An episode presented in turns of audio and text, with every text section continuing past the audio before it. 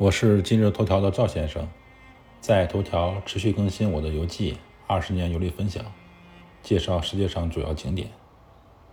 本篇文章共有两张照片。这是我为伯利恒的圣诞教堂写的第三篇游记，主要介绍伯利恒之星。圣诞节快要到了，可以想象，我们中国很多并不信仰基督教的人。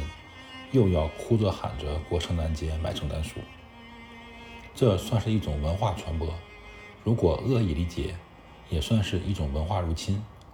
毕竟我们中国有自己的传统节日，不同的宗教信徒有自己的宗教节日。例如，作为佛教徒的我会比较重视盂兰盆节。如果不理解一个节日的内涵，只是跟风炒作。无聊的追随毫无意义的风潮未必是好事，我还是建议我们中国人能多发扬自己的传统文化，毕竟民族的才是世界的。如果中国文化逐渐消失，后悔的还是我们华人。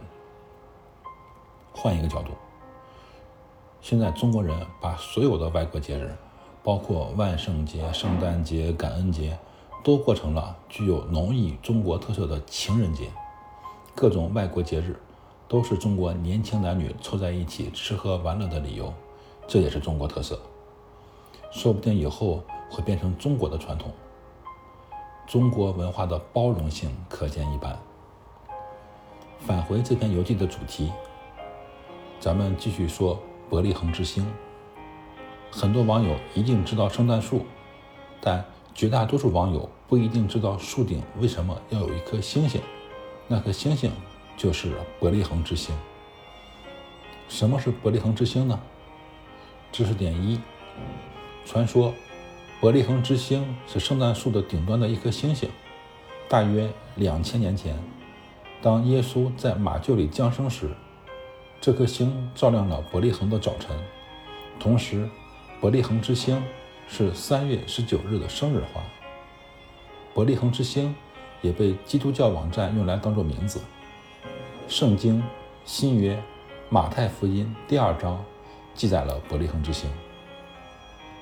圣经中记载，在伯利恒之野地里有牧羊的人，夜间按照更次看守羊群，有主的使者站在他们旁边，主的荣光四面照耀他们，牧羊的人就甚害怕。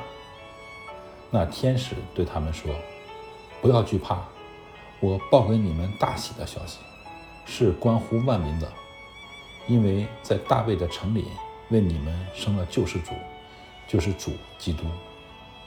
你们要看见一个婴儿包着布卧在马槽里，那就是记号了。”忽然，有一大队天兵同那天使赞美神说：“在至高之处，荣耀归于神。”在地上平安归于与他喜悦的人。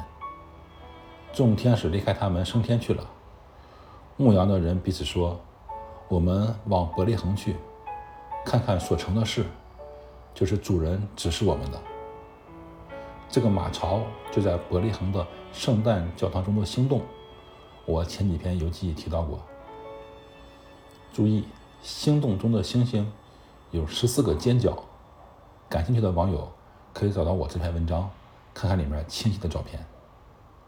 赵先生，二零二一年十一月十一日。